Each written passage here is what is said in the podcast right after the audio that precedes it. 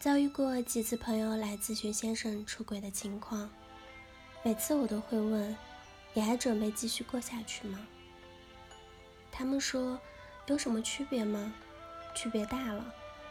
越想保卫婚姻，越不能哭闹撒泼，越要冷静理智，急着讨回公道，试图把过去的故事讲得惊然泪下，都会让自己陷入崩溃。”老婆输给小三，往往未必是输给年龄，而是输给新鲜感，输给疲惫。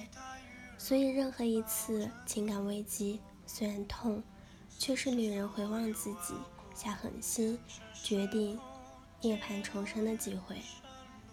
唯有冷静，才得涅槃。我最近听到一个故事，真的是比小说精彩的多。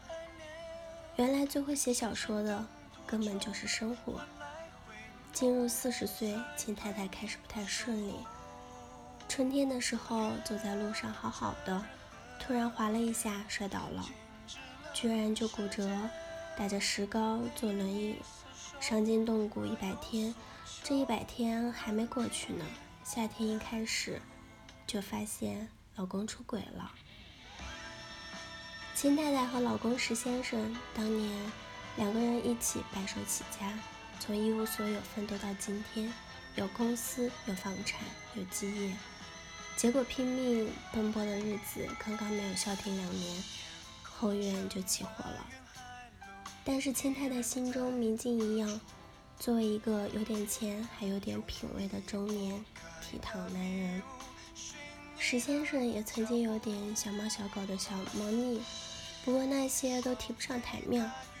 算不上事儿，可是这一次有点不同。石先生居然带着小三去应酬，介绍说一个朋友，但是谈话举止那叫一个心意相通，让坐在旁边的人都电得瘆得慌。新人并不一定比旧人好，新人就是比旧人新。在一场婚姻里，旧人伤不起的根本是自己的往昔。等他山回水转，良心发现，回来痛哭流涕。窗户纸破了就是破了，再糊起来也是破的。后来秦太太请了私人侦探，想要看看这小三是何方神圣，居然把石先生搞得妥妥的。私人侦探专攻豪门恩怨，领旨了一个周，回来汇报。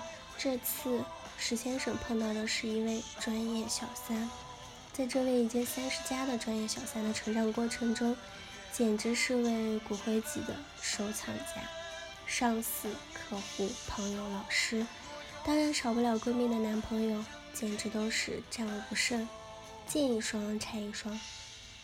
他和石先生是在一次酒会上认识的，小三也是特邀嘉宾。石先生是自己奋斗出来的富一代，嘴上讲的是情怀，心里就怕别人算计他的钱。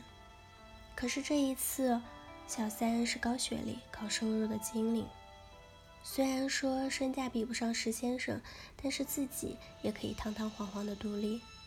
这下秦太太慌了。曾经我认识一个姑娘，糊里糊涂的做了第三者，然后争风吃醋的跟大老婆抢了好几年，最后终于把那个男人抢到手了。两人还没有坚持到结婚就分了。她自己说，回想起来这几年就像是做了一场噩梦，她仿佛是个傀儡，根本无法控制自己去争。如果有来生，她决定不会踏进去。耽误了自己最美的青春。我们每个人都认识这种常常做第三者的女孩，有时候是无意的，被黑心的男人骗了；但是更多时候是有意的，明明知道他已婚，还是无法自拔的陷了进去。虽然有句老话说，婚姻讲道德，但是爱情是无辜的，我们不应该要求爱情。这句话看起来是极有理，可这是一个非常无赖的道理。因为回头看看，我们爱上的人，也许是相貌，也许是性格，也许是做派，总之都有些关系。这是继承的科学事实。所以这个世上总有一类女孩，只能爱成熟老练，没有自由身的婚姻。这个世界上最有趣的、最刺激的、最烧脑的游戏，就是如何能够把本来不属于自己的男人抢过来，控制在掌心。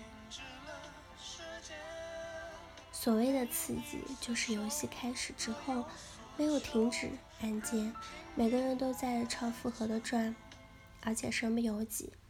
我们走过的每一步，都决定了我们未来的日子，是我们的生活态度，决定了人生的指数。来不之前，三思熟虑。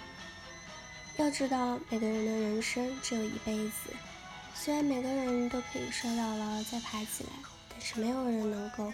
抹去继承的往昔，尤其是一段连自己都不耻的过去。好了，以上就是今天的节目内容了。咨询请加微信 jlct 幺零零幺，或者关注微信公众号“加入春天微课堂”，收听更多内容。感谢您的收听，我是 c e l i n e 我们下期节目再见。